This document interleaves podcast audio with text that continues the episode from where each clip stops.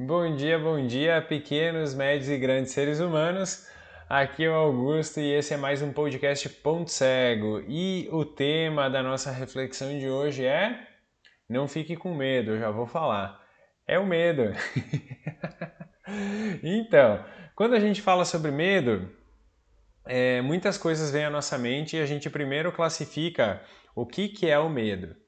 O medo, ele é basicamente, de forma muito simplificada, uma resposta natural, fisiológica, que a gente tem quando a gente está é, com algum risco, alguma coisa está acontecendo e a gente responde com essa sensação que a gente chama medo. Essa sensação do medo, ela está muito envolvida com um estímulo do nosso sistema nervoso que chama luta, fuga ou estagnação. Então, vamos pegar um exemplo hipotético aqui, que a gente está andando na, na rua e tem um, um, um bicho, um cachorro, sei lá, com a cara meio estranha, boca meio espumando, ele não é amigável, ele não parece amigável. E ele, a gente está andando na direção dele, ele nos enxerga, ele começa a andar na nossa direção, ele começa a correr na nossa direção ele começa a rosnar para nós e aí isso gera uma resposta fisiológica em que a gente começa a transpirar, começa o coração a acelerar, começa a trazer uma sensação da iminência de um risco, da iminência de que algo ruim vai acontecer. Então, esse medo que eu dei no exemplo, ele é um medo concreto, ele é um medo real, ele é um medo que quando tu te depara com uma situação dessas, tu pode ter uma resposta que é enfrentar esse, esse mal, enfrentar isso que quer mexer contigo mas de outra maneira, tu pode é, também fugir disso, não necessariamente ir para o embate contra essa força. Ou seja, tu não vai brigar com o bicho, tu vai fugir dele.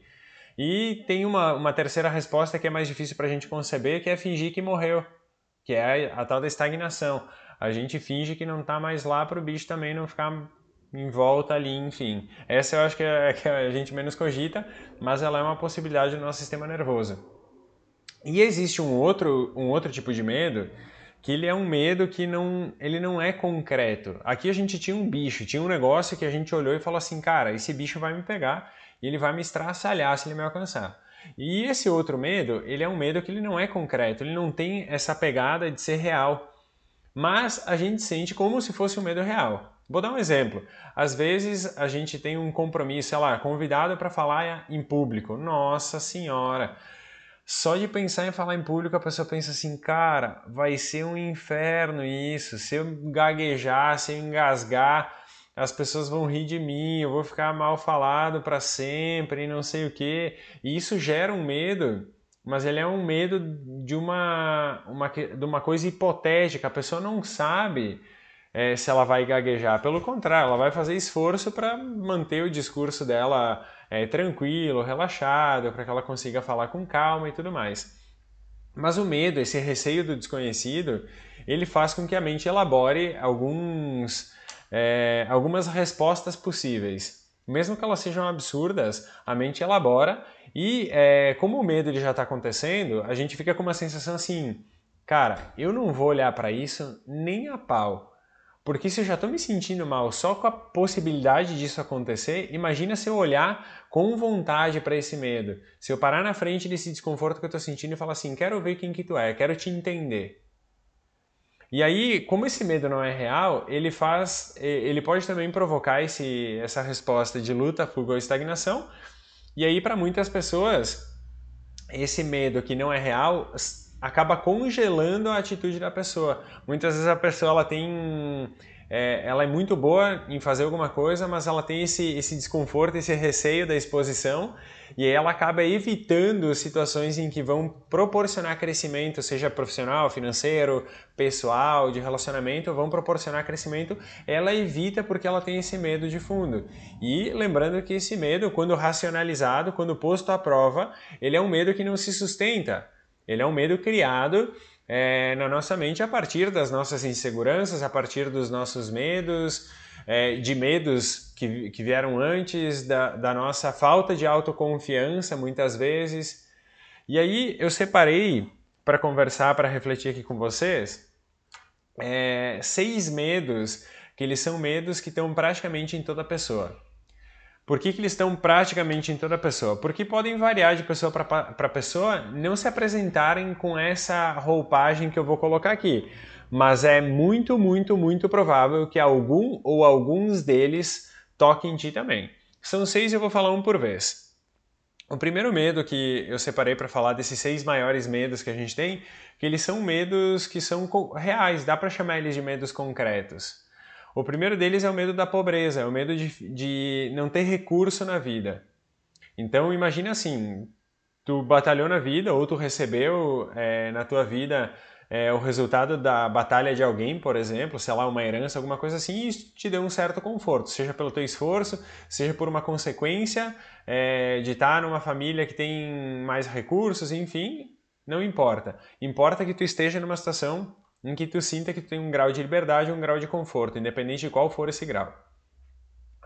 o medo da pobreza é o medo de ter que descer esse degrau, de é, baixar o nível, de diminuir o grau de liberdade ou a quantidade de conforto que a gente tem disponível. Então esse medo da, da pobreza, ele é, ele é ilustrado por uma história muito interessante que eu ouvi uma vez de uma pessoa que a pessoa ela construiu um império, assim, uma coisa muito fantástica, tipo, obras imensas, é, muitos resultados, a pessoa ficou muito rica e coisas que talvez vão levar gerações, assim, para serem é, usadas ou usufruídas, digamos assim. E aí, essa pessoa ela construiu muitas coisas e numa, numa entrevista, numa conversa, não sei direito, ela foi questionada qual era o maior medo da vida dela. E essa pessoa respondeu que o maior medo da vida dela era voltar a ser pobre. E olha que louco. A pessoa ela tem muito, muito, muito, muito recurso e o principal medo dela é voltar a ser pobre. Ou seja, a pobreza dentro dela, ela não terminou. Ela criou atitudes, criou movimentos na vida dela para fugir dessa sensação que a pobreza trazia, que é uma sensação de limitação e de várias outras coisas. Mas essa, é, esse efeito provocado pela fuga e não pela busca da concretização de algo melhor na vida, então são duas coisas diferentes.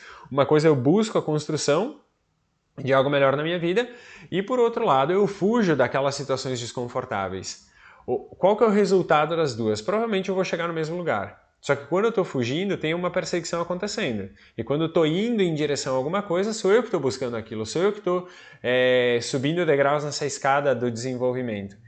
Como a pessoa provavelmente ela fugiu desse desconforto, ela sente que lá no fundo, dentro dela, ela ainda tem essa pobreza acontecendo aí.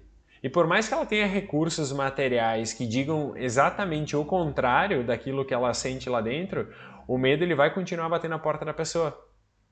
Porque tudo, aquela, aquela, eh, tudo aquilo que ela construiu é, não trouxe essa sensação de segurança que não é uma sensação da, da matéria, ela é uma sensação sutil, ela é uma sensação que está dentro de nós.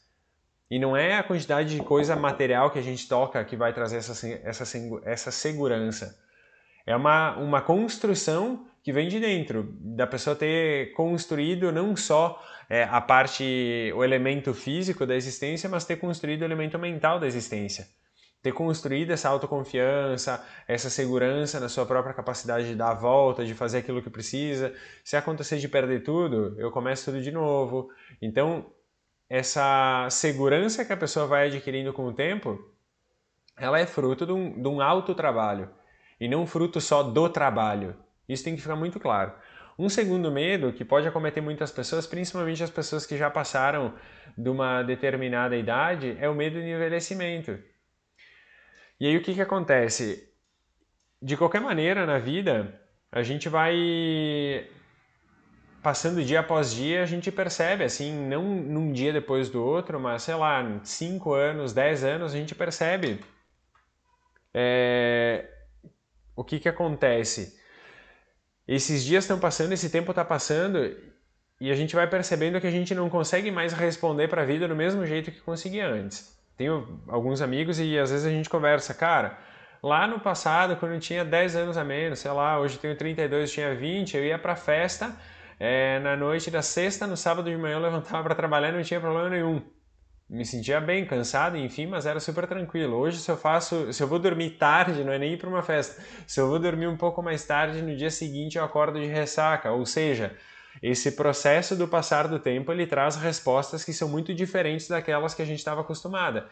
E isso pode trazer um medo que é da pessoa ficar velha, perder essa juventude, perder a jovialidade, perder essa hum, sensação agradável de, de responder rápido para a vida, de ter agilidade no corpo, ter força, ter destreza. E aí o que, que contrapõe esse, esse medo do envelhecimento é justamente a pessoa se apegar ou a pessoa lembrar a todo instante o quanto de maturidade ela acrescenta na própria vida à medida que o tempo passa. Porque sim, o corpo vai envelhecendo, isso é um processo natural, ele é impossível de conter. A gente pode atrasar esse, esse processo se alimentando bem, fazendo exercício, cultivando boas relações, é, se cuidando em todos os termos, não só na questão física, mas na questão mental, psicológica, emocional. Então, quando a gente é, trata da vida com maturidade, a gente já percebe que não está envelhecendo, a gente está amadurecendo, está criando mais recursos para lidar com a vida, mais recursos para lidar com as dificuldades da vida. E em vez de olhar para o envelhecimento como uma coisa que pesa uma coisa que atrapalha, enxerga isso como uma coisa natural. Como um processo que todo mundo está passando, e por mais que algumas pessoas se sintam, nossa, que receio que dá de envelhecer, é, digamos assim, o bom da vida é justamente essa inconstância. Agora, imagina o contrário. Imagina que tu fez 25 anos, sei lá, 30 anos, 35 anos, tu chegou num ponto de vida assim que tu tem uma boa maturidade e tu não envelhece mais. E sei lá, por algum motivo tu te tornou imortal. Imagina que chato, que, que pesado, que triste que é tu ver todas as pessoas as quais tu tem relação hoje, relações profundas, todas as pessoas partindo é, da mesma maneira de engajar com coisas novas o tempo inteiro, de acompanhar toda essa mudança do mundo. Às vezes a gente se sente cansado com tanta coisa que acontece num dia. Imagina numa vida, sei lá, com 150, 200, 300 anos. Então envelhecer é um processo da vida e ele deve ser visto, e depois eu vou falar da, do medo da morte, ele deve ser visto junto com a questão da morte como um convite para a autorresponsabilidade, para eu fazer valer a pena os dias que eu estou aqui esses dias que eu sinto que eu tô jovem, que eu tô bem, que eu tô dis disponível e disposto para a vida, para que eu faça isso vale muito a pena. Não fazer loucuras, coisas que é, colocam a minha vida em risco, mas de viver tão presente, tão intenso as relações que eu tenho, aquilo que eu sinto que, que tem valor para mim na minha vida, e isso torna a minha alma jovem. E o meu corpo, se ele envelhecer, depois a gente dá um jeito, né? A gente vai suportando isso ao tempo. Porque a gente não envelhece de um dia para o outro a gente envelhece em décadas. Então, nesse envelhecimento em décadas, que é quando a gente percebe, às vezes demora um tempão para acontecer, não gente preocupa com isso antes do, do, das situações chegarem, mas da mesma maneira tu não te descuida pelo fato disso não estar tá chegando. Outra, é, outro medo que é muito comum e ele está tá muito ligado a esse medo da exposição é o medo da crítica, é o medo do que, que os outros vão pensar, o que, que os outros vão falar de mim. E para combater esse medo é muito simples. Basta sempre, sempre, sempre tu lembrar que todo julgamento que tu faz, toda crítica que tu faz, toda crítica que tu faz, eles são baseados na tua experiência de vida. Eles são baseados na forma como tu enxerga, eles são baseados nos filtros, que é como se fosse um óculos que tu veste, que tu olha para a vida a partir de dentro de ti para fora. Ou seja, quando tu recebe a crítica de alguém, o julgamento de alguém, está acontecendo exatamente a mesma coisa. A pessoa está olhando a partir dos pontos de vista internos dela, ou seja, da experiência de vida que ela tem, e quando ela tece uma crítica, um julgamento, alguma coisa assim, é muito, muito, muito, muito, muito provável que ela não esteja falando do objeto da crítica dela, mas ela esteja falando dela própria. Porque uma vez que o indivíduo julga ele não consegue colocar no julgamento o conteúdo do outro. Ele fala aquilo que é dele, ele fala que aquilo, daquilo que está no seu coração. E aquilo que está no seu coração é muito pessoal. Então, o medo da crítica ele é combatido com a clareza de que quando a pessoa expõe alguma coisa, ela não está expondo é, do outro, ela está expondo de si mesma. O próximo medo, ele é um medo composto que eu juntei aqui dois, mas eles falam é, de coisas muito parecidas, que é o medo da rejeição ou do abandono. E quando a gente fala de ser rejeitado, abandonado, é uma sensação desconfortável que a pessoa tem de achar que toda, todas as relações que ela estabelece elas vão terminar porque é, a outra pessoa escolheu algo melhor que ela. Ou seja, quando eu rejeito, eu estou fazendo uma escolha por algo melhor. Quando eu abandono, eu estou fazendo uma escolha por algo que concretize os meus desejos é, internos. Então eu estou abandonando, eu estou rejeitando porque eu tenho outras opções em vista e essas outras opções me atendem melhor. Quando a gente está falando de relacionamento, é um pouco pesado isso, porque a pessoa se sente literalmente um objeto. E quando a pessoa ela, ela está muito nessa relação de rejeição e abandono, que não é uma relação superficial, é uma coisa muito profunda e é muito delicado da pessoa lidar com isso, é, uma das coisas que podem funcionar aqui é a pessoa apostar no seu autoconhecimento. É se conhecer melhor a ponto de entender que sim, eu tenho uma carência em mim, eu preciso atender essa carência que eu tenho, mas nunca vão ser as outras pessoas que vão suprir a minha carência. Se, é sempre o meu autocuidado, é sempre a atenção que eu disponibilizo para mim, é sempre o carinho que eu me ofereço que vai suprir essa carência. Quando eu fico apostando que a, a minha carência, a minha felicidade, o meu sucesso, eles são elementos que, ou qualquer outra realização da vida, eles são elementos que dependem de outras pessoas, eu estou entregando a chave desse, dessas coisas boas, dessas portas, digamos assim, para outras pessoas guardarem no bolso. Só que essas coisas abrem em mim. Não faz o mínimo sentido eu entregar isso para as outras pessoas. Para quem hoje sofre com rejeição e abandono e está me escutando, talvez pareça um pouco estranho. Porque se a pessoa está sofrendo com isso, é difícil entender esse elemento. Mas em algum momento de clareza, é, tu vai perceber que existem momentos em que tu te sente super bem com a tua própria companhia. E isso não é um convite para que tu viva sozinho ou sozinha, mas é um convite para que de dentro para fora tu te baste. Ou seja, eu sou suficiente para mim.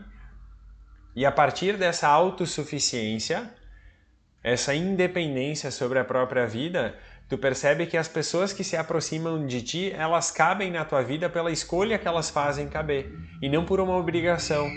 Quando a relação se estabelece por, uma, por um critério de obrigatoriedade, ou seja, eu preciso ficar perto da pessoa porque a pessoa é carente, se eu abandonar a pessoa, a pessoa fica mal e sei lá, vai entrar em depressão, vai cometer um, uma coisa absurda, uma coisa que, que não é boa, isso não tem como ir para frente. Porque eu não tenho o dever de sustentar a chave da felicidade do coração de ninguém. Da mesma maneira, ninguém tem o direito de me entregar essa chave achando que sou eu que vou resolver isso da sua vida. Então eu preciso entender que é sempre uma relação que eu tenho comigo. Quando eu resolvo essa relação que eu tenho comigo, provavelmente eu vou resolver essa questão que eu tenho lá para fora. O próximo medo, ele é um medo muito, muito, muito comum hoje, porque só se fala em doença o tempo inteiro. Todo mundo está doente, todo mundo fica doente. A gente nunca viu tanta gente doente, tanta pessoa com câncer e esse tipo de coisa. Por que, que a gente nunca viu? Porque muitos hábitos mudaram ao longo do tempo, porque muitos diagnósticos mudaram ao longo do tempo e hoje a gente tem capacidade de descobrir mais coisas do que a gente tinha antes. E lógico, as pessoas também têm adoecido mais. Que, que, por que, que esse medo da doença é tão forte em algumas pessoas? Porque de fato, ficar doente não é bom ficar doente é desconfortável, dá trabalho, é chato, perde tempo, a pessoa deixa de aproveitar aquilo que ela gostaria da vida, porém, a doença está aí por alguma razão, sem que a gente tenha conhecimento tão profundo sobre isso, e não é o tema dessa discussão, dessa reflexão. É, o que, que contrapõe o medo da doença? A certeza de que eu estou fazendo coisas que estão ligadas ao cuidado da minha saúde. Ficar doente não é necessariamente uma coisa que está no meu controle. Por que, que não é necessariamente? Porque se eu não cuido da minha saúde, talvez eu vá ficar doente por escolhas que eu fiz. Mas se eu cuido da minha saúde, eu estou fazendo aquilo que eu posso, aquilo que está no meu controle. E por fazer aquilo que está no meu controle, me dá a possibilidade de fazer isso aqui, ó. É relaxar. Porque se eu relaxo com aquilo que eu tenho capacidade de controlar, tudo certo. Agora, se eu fico me afligindo por aquilo que eu não controlo, eu estou perdendo tempo, estou perdendo energia, adivinha o que, que eu estou perdendo? Saúde. Porque isso aumenta meu estresse, esse estresse ele tem uma capacidade oxidativa do organismo, ele tem uma capacidade inflamatória e daí para frente vão surgindo outras questões. Lógico, estressar uma vez, ficar preocupado uma vez, esse tipo de coisa, não faz diferença nenhuma. Mas viver o dia constantemente com essas preocupações, ansiedades, estresses, o tempo inteiro, é, é, essa engrenagem quebrada, rodando desse jeito, não é um bom caminho para ninguém.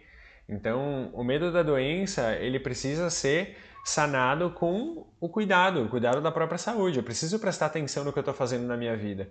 Praticar exercício, me alimentar bem, procurar ajuda psicológica, psiquiátrica, aquilo que for necessário para aprender a lidar melhor com as minhas emoções, com os meus pensamentos, com a maneira como eu me, me relaciono com as outras pessoas.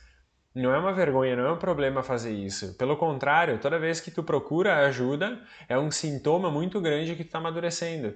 Procurar ajuda te coloca no, numa relação, a princípio, de dependência, porque aquele profissional que vai te atender é, nesse início, ele é, tu depende dele para o entendimento de algumas coisas. Mas no futuro tu vai te sentir muito bem porque tu desenvolveu uma independência, tu desenvolveu um jeito de lidar com as tuas próprias questões que antes tu não conseguia.